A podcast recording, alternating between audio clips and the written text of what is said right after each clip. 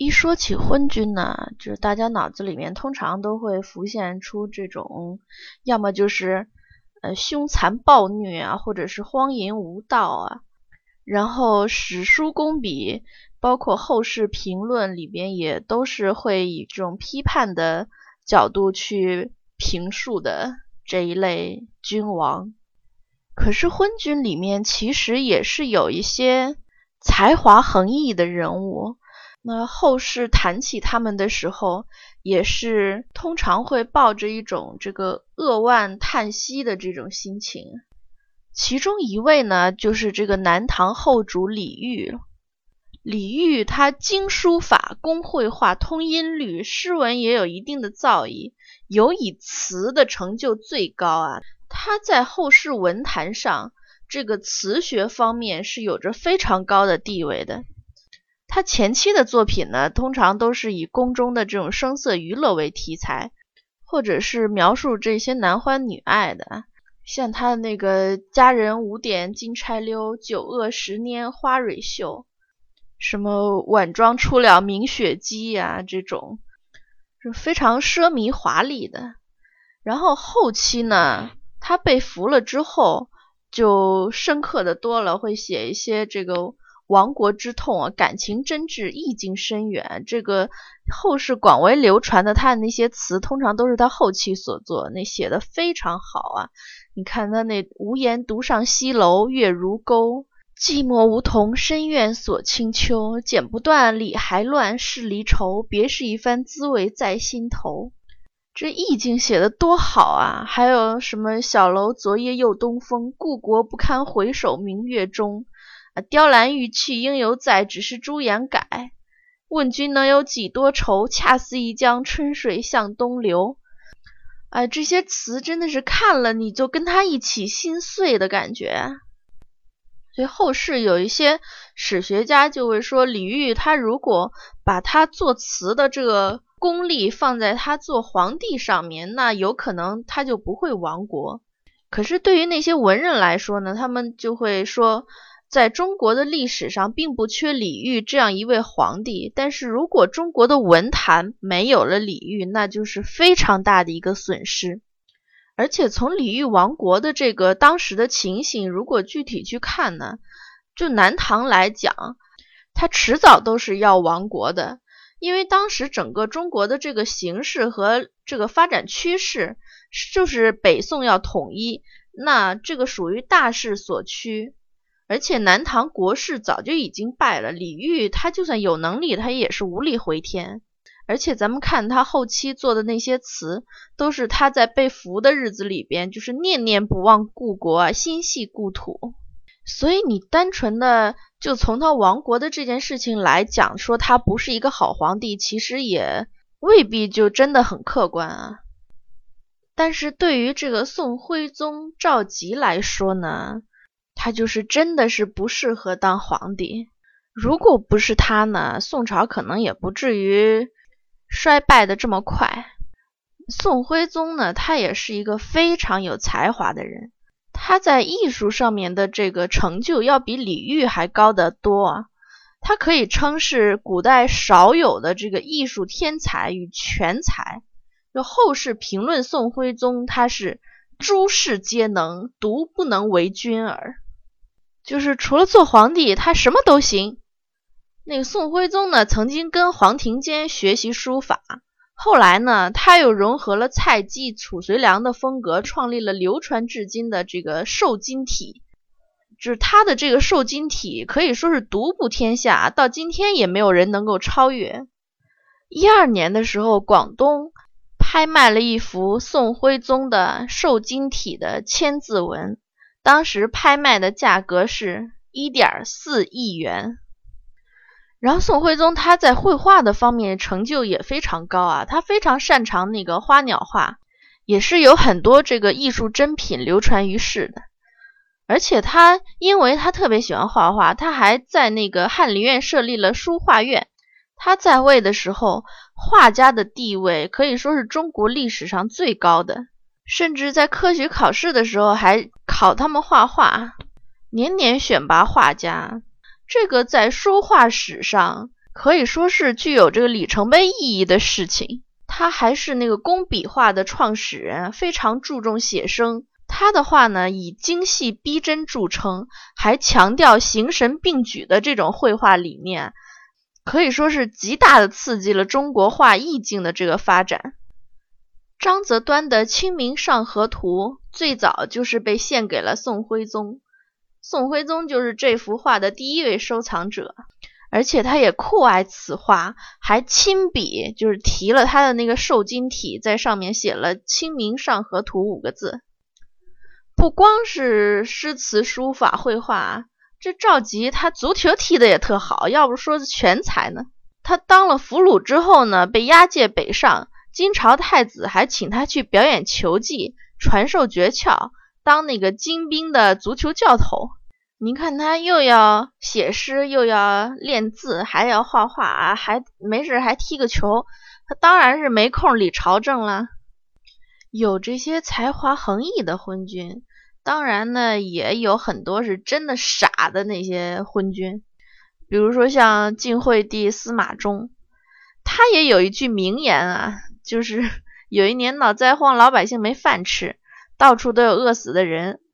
然后这个底下大臣就跟司马衷说呀：“这个灾荒严重啊，百姓都没饭吃啊。”然后司马衷这孩子呢，也心眼也挺好的，就想说：“那我得给百姓想点办法呀，这怎么办呢？”想来想去，哎，终于让他想到了。他说：“既然老百姓没有饭吃，他们为什么不吃肉粥呢？”您说能说出这么一句话的人，他是得无知到什么程度呢？还有一个，就真的只能是用昏庸来形容的啊，就是唐中宗李显。呃，李显呢是武则天的儿子，呃，他的昏庸懦弱呢，其实有可能啊，也是武则天造成的。毕竟这个女皇嘛，肯定比较强势。她越强势呢，那她儿子就越懦弱。他儿子越懦弱呢，武则天就越看不上他，越看不上他，看他来气。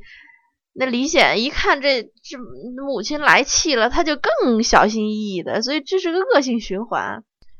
最早李显登基之后呢，就尊了武则天为皇太后，但是其实这些政务呢，也都是要跟武则天去商量的。这，但是他虽然是昏庸无能，可是毕竟还是个男人嘛，这而且还当了皇帝，终归是不愿意始终活在自己母亲的这个阴影之下嘛，所以呢，他也试图就是扩张自己的势力，就重用他的皇后韦氏一家的亲戚，他想要封韦皇后的父亲韦玄真为侍中，也就是宰相。那底下大臣就反对啊，说这样不行啊。结果李显就怒了，说啊，我把天下给韦玄真也没什么不行的，我现在只不过是想封他一个侍中嘛，你们有什么好反对的？这都舍不得给。结果这话后面就传到了武则天耳朵里。您说他作为一个皇帝，说得出来这种话啊，要把天下都送给别人这种话？这武则天听了，她能不发火吗？于是武则天一怒之下，就把他给贬为庐陵王，贬出了长安。等到后来武则天病重，最后又逊位给他，就是李显，他又当了皇帝之后呢，还是死性不改，立马又立了韦氏为皇后，也不顾大臣劝阻，追加韦皇后的父亲为王，还让韦皇后参与朝政。结果这个韦后就大肆的干预朝政，买卖官爵。然后李显的女儿安乐公主呢，也是野心勃勃，总想让李显废了太子，然后封她为皇太女，想做武则天第二。李显呢，他现在是呃过了这么多年的苦日子啊，这好不容易一朝得势了，就开始整天随心所欲。锦衣玉食，光顾着享受了，就也不管那个韦氏那母女俩弄权，他们俩爱干嘛干嘛。李显是什么都听他们的，结果呢，这也没讨了他们好，他最后还是死在了韦氏和安乐公主的手里。呃，当然了，也有另外一种说法是说他死于这个心脑血管疾病，但是，呃，历史上更倾向于相信他是死死于这个韦后和安乐公主的手里。另一个，呃，一直被人们认为是比较傻的这个君主呢，就是刘备的儿子刘禅，也叫阿斗。咱们现在也经常会形容那些个庸碌无能的人，就说他是扶不起的阿斗。这个刘阿斗呢，最出名的事件应该就是那个乐不思蜀的故事了。就是他被司马昭抓去之后呢，有一天司马昭设宴款待这个刘禅，然后吩咐底下人说演奏蜀中乐曲，然后那些蜀汉旧臣们啊，想起亡国之痛，就个个都。掩面或者流泪，就只有这个刘禅还在那观赏歌舞，也不见悲伤。然后司马昭就问刘禅说：“安乐公是否思念蜀？”安乐公是他给这个刘禅的封号啊，就问他说：“你思念蜀国吗？”然后刘禅就说：“此间乐，不思蜀也。”就是这地儿挺好的，我想蜀国干嘛呀？然后刘禅的旧臣细正呢，听见这话，就趁着上厕所的时候跟刘禅说：“说陛下呀，下一次司马昭要是再问你这事儿呢，你就先注视着宫殿上方，然后把眼睛闭上一阵儿，然后再张开双眼，认真的说：先人坟墓远在蜀地，我没有一天不思念啊。你这么说，司马昭就能把咱们放回蜀地了。”呃，刘禅听了之后就记住了。然后大家接着回去喝酒，又喝了一会儿。那个司马昭又问了一遍刘禅这个问题，刘禅就赶忙把这个戏正刚才教他那个学了一遍。结果可能是这刘禅演技也不怎么好啊。这司马昭看了看他那样，然后听了他说的这话，想了想说：“哎，这话我怎么听着像是戏正说的呢？”结果刘禅立刻就破功了，说：“哎呀，你怎么知道的？”司马昭一看刘禅这个样，那是哈哈大笑啊，还跟旁边的人说：“我从来没见过有人没心没肺到这个地步的。”从此也就不再怀疑他了。但是后世对这个刘禅的昏庸呢，其实也是小有争议的，因为在像乐不思蜀在这种环境下呢。这个没刘禅的这个没心没肺啊，他其实也更像是一种明哲保身。东吴的孙皓跟刘禅一样，是投降了之后宣布退位的。可是孙皓后来就被赐了毒酒，被杀害了。刘禅在蜀汉灭亡了之后，他能在洛阳，就是这种虎狼环伺的这个情形之下。最后安乐的度过余生，寿终正寝。你去仔细想想这个事儿吧，你也不得不承认，应该说他还是有大智慧的。还有一个一直颇有争议的，就是明朝的这个万历皇帝朱翊钧。这万历皇帝呢，一共在位四十八年，他是明朝在位时间最长的皇帝。他十岁就继承了皇位。在他继位的前十年呢，一直有内阁首辅张居正辅佐他。那在这一段时间，也是呃政治比较清明，也没有什么争议的时间啊。但是张居正死了之后，这各种事儿就都冒出来了。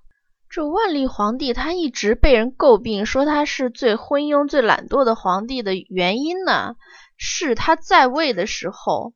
有长达四十年的时间都不上朝听政。呃，前十年呢，他是只是不愿意上朝，后来甚至连宫门都不出了，不理朝政，谁都不见。后面新上任的那些官员连皇帝长什么样都不知道，而且还特别贪财，四处那个搜刮民脂民膏。明朝的时候，这个制度呢是比较特殊的。